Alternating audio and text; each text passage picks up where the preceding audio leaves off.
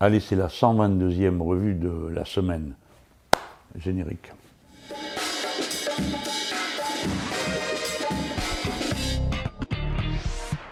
Bon, d'abord, je vous parle de cette euh, gestion euh, du Covid-19 que je dois dire, je trouve de plus en plus euh, problématique. Problématique parce que la plupart d'entre nous, nous sommes de bonne volonté, nous sommes disposés à respecter la discipline sanitaire, même si on entend parfaitement bien les arguments d'un tas de gens qui nous disent mais euh, tout ça tourne à la comédie. D'autres sont euh, beaucoup plus critiques.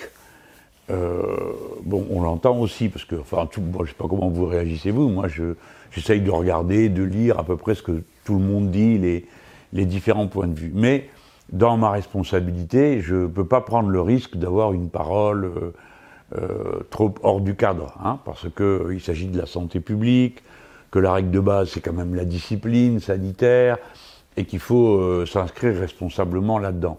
Mais en même temps, euh, les, les, les, Français, on les connaît, quoi, ils font comme, euh, comme ils l'entendent. Mais la majorité, euh, je pense, raisonne un peu comme moi, quoi qu'on pense en nous-mêmes. Hein on, on, raisonne en se disant bon, on va respecter la discipline. Mais euh, dans tout ça, il y a une limite, c'est que gérer une société, c'est pas, euh, ça peut pas se passer comme le croit M. Macron, comme euh, une start-up. Moi, j'ai jamais vécu dans une start-up, mais enfin, on suppose que c'est une très petite entreprise pleine d'audace où on peut décider une chose le matin pour le soir, etc., etc. C'est pas d'ailleurs un modèle euh, qui est généralisable ni qui est viable. Vous le savez aussi bien que moi.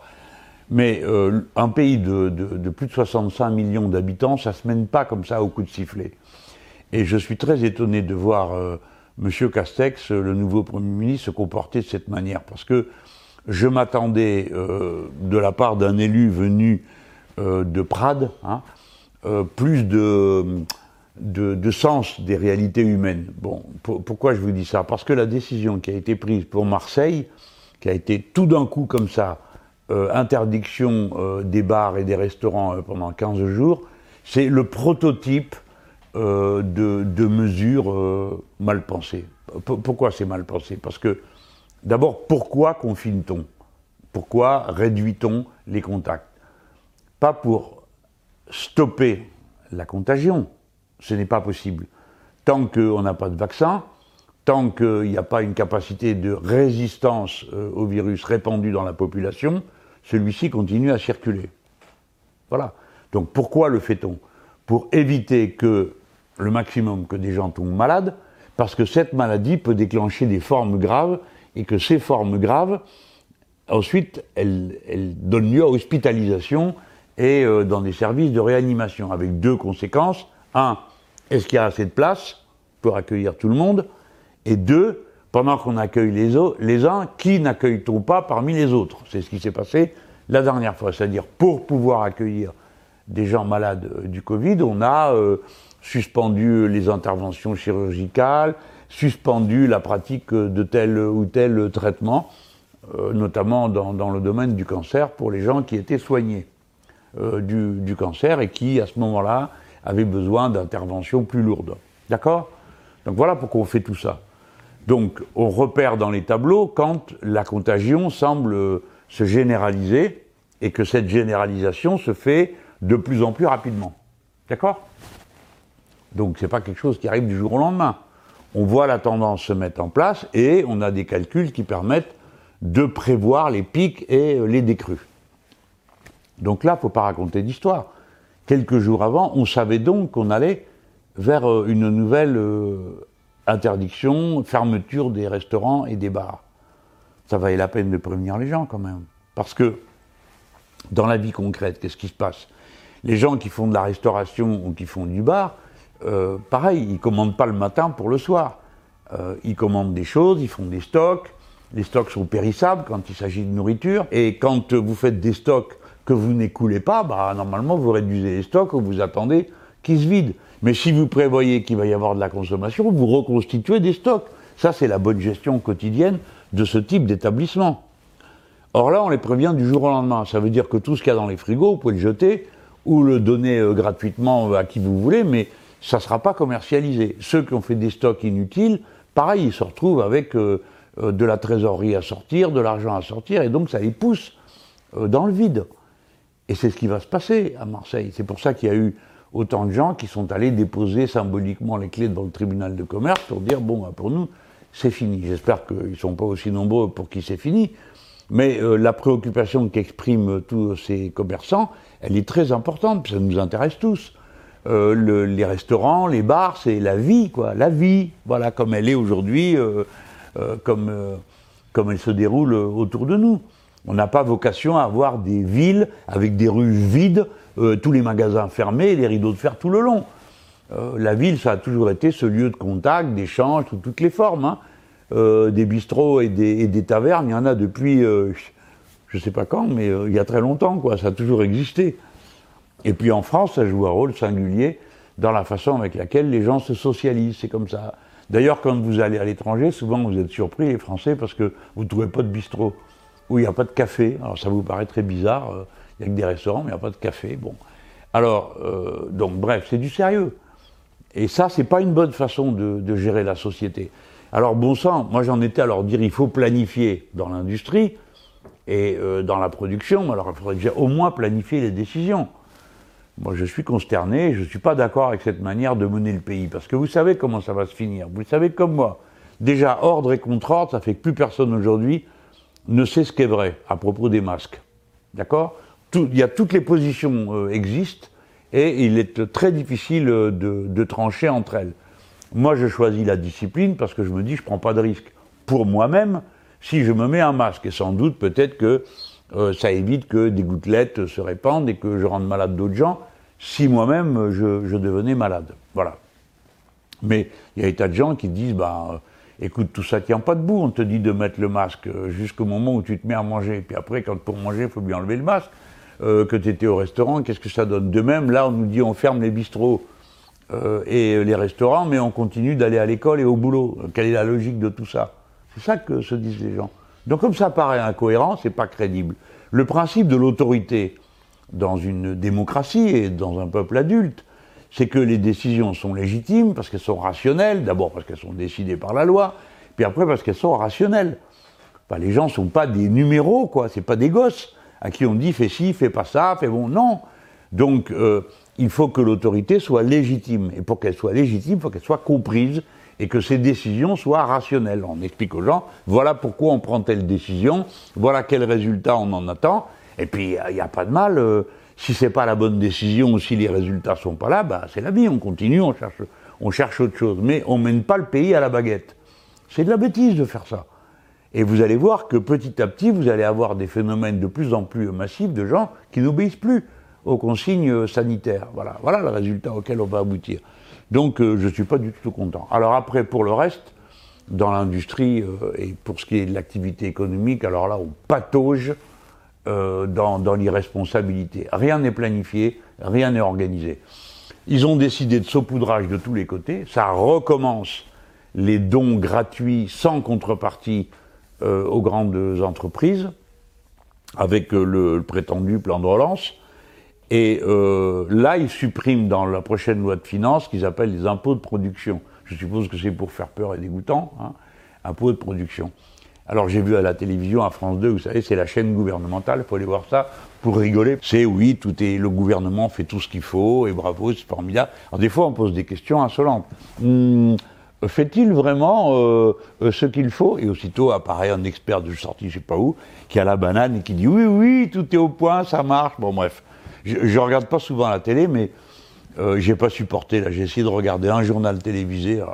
J'ai laissé tomber euh, la, télé gouvernementale. Mais je comprends mieux maintenant pourquoi je suis un opposant. Je supporte pas le côté euh, béni oui oui quoi. Ça m'exaspère. Bon. Alors bref, j'ai regardé ça. Et on parlait des impôts de production. Et voilà qu'apparaît un Gugus dans son usine qui dit Ah bah oui, parce que nous on paye plus d'impôts que partout ailleurs. Euh, alors donc euh, c'est normal qu'on les baisse. Le gars se pose pas une seconde, une seconde la question de savoir qui va payer à la place euh, de, de, cette entreprise l'impôt. Parce que le monsieur en question, il est bien content quand il va au boulot, dans son usine qui est soi-disant trop taxée, hein, il est bien content de passer sur le machin avec du goudron dessus, ça s'appelle une route, et elle ne se fabrique pas toute seule C'est la commune qui la met en place quand c'est la voirie communale, ou c'est le département quand c'est la voirie départementale, ou c'est l'État. Alors, qui c'est qui va payer? Parce que les impôts en question, ils allaient aux collectivités locales. Donc c'est tous les autres. Mais ça ne lui effleure pas l'esprit. Et euh, euh, la speakerine là, qui parle pendant l'émission, pareil, rien, elle n'a rien à dire sur le sujet. Ça la concerne pas. Alors ça, c'est la route. Et puis après, vous avez un truc là qui est assez curieux, hein, qui, ça fonctionne bien.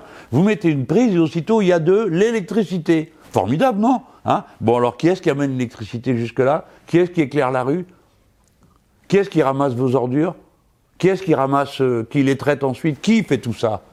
Qui fait tout ça? Eh bien, l'argent que tout le monde donne pour payer tout ça. Donc voilà des gens qui décident que n'importe quoi qu'ils payent, c'est trop. Et en plus, maintenant, on leur donne de l'argent. Alors ça s'appelle un euh, crédit impôt compétitivité emploi. C'est pas beau ça? Alors, 20 milliards par an que M. Macron a mis dans euh, la loi ordinaire. Donc ça n'apparaît même plus comme un phénomène exceptionnel. Qui sait qu'elle fait cette trouvaille? M. Hollande, le grand génie de l'économie. D'accord? Donc 20 milliards par an sont donnés comme ça, des impôts qui ne sont pas payés. Donc on appauvrit l'État volontairement.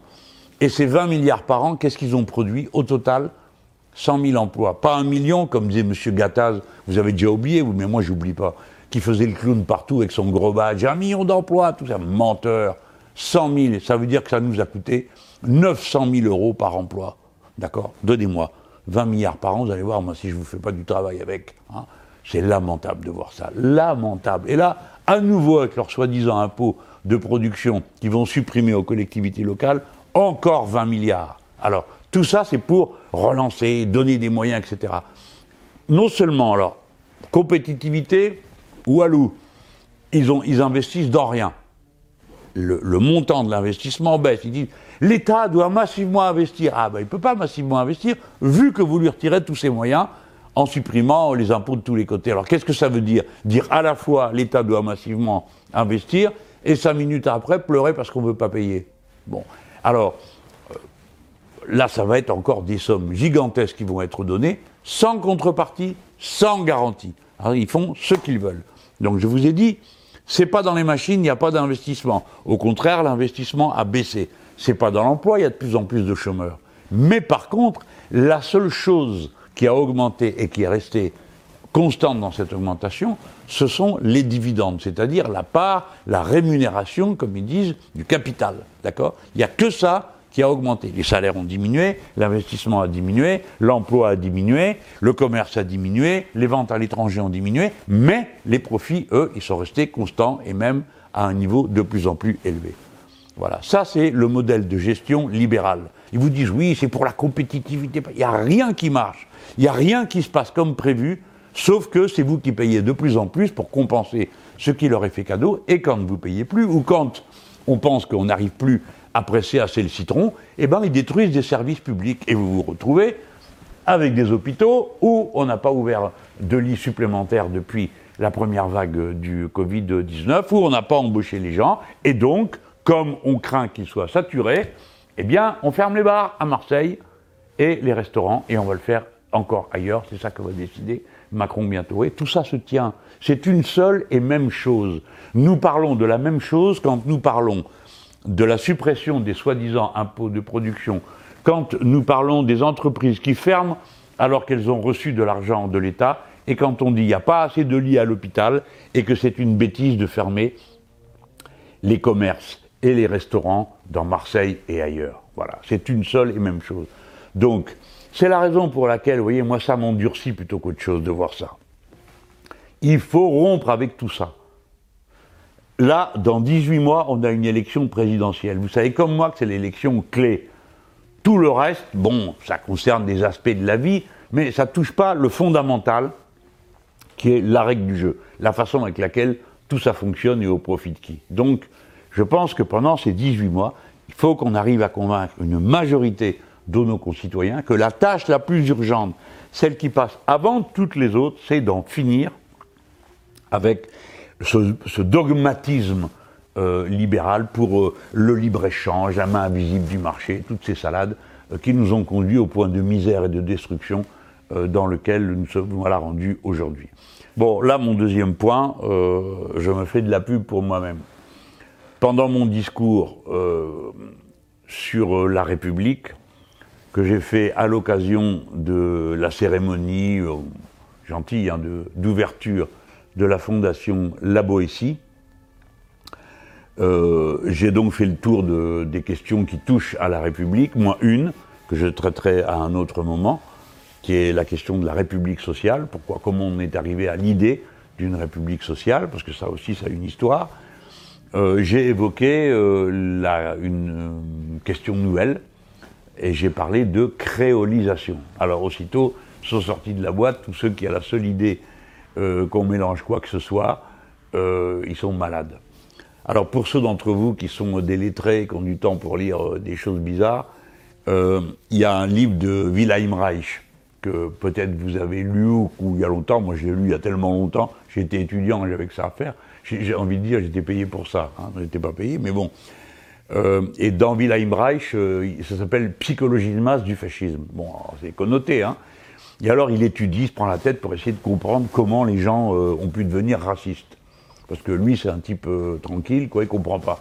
Alors il fait des recherches de, de psy. Hein, et dedans, il dit, ah ben oui, finalement, euh, c'est un ressort assez profond que chacun d'entre nous a à l'esprit, c'est que même quand on a fait sa vie et, que, et tout ce que vous voulez, hein, on n'arrive pas à se faire à l'idée que nos parents, bah, ils faisaient comme tout le monde, hein, pour avoir des enfants. Voilà.